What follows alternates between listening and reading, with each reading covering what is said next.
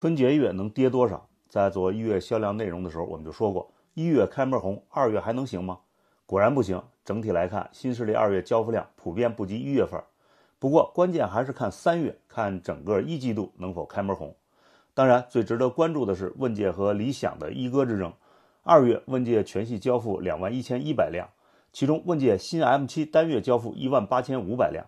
此外，问界 M9 也已开启规模交付。而理想汽车二月共计交付新车两万零二百五十一辆。昨天，理想 Mega 以及二零二四款理想 L7、八九上市，引起了极大的关注。三月份将冲击五万辆的目标。目前，问界和理想都是主打增程，都有大量的订单在手，也都有像 M9 和 Mega 这样的高端化车型，极其相似。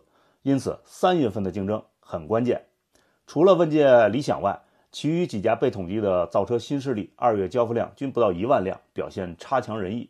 二月，蔚来交付新车八千一百三十二辆，小鹏交付新车四千五百四十五辆，哪吒交付六千零八十五辆，深蓝全球交付九千九百九十四辆，五菱星光销量一万一千九百六十四辆，广汽安安销量一万六千六百七十六辆，蓝图汽车销量三千一百八十二辆，极氪交付七千五百一十辆。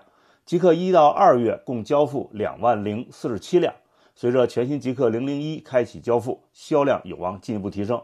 阿维塔一到二月累计交付九千五百一十六辆，其中阿维塔幺幺交付三千零九十五辆，阿维塔幺二大批量交付也已开启。领跑汽车二月交付六千五百六十六辆，今天是领跑 C 幺零上市的日子，领跑 C 幺零的订单量已超过四万五千单，三月交付量值得期待。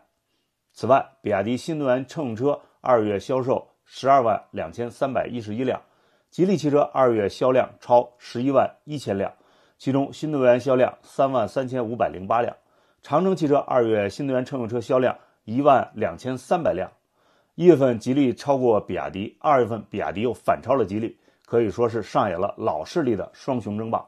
不过，随着竞争的白热化，一季度的总销量数据将更为重要，拭目以待吧。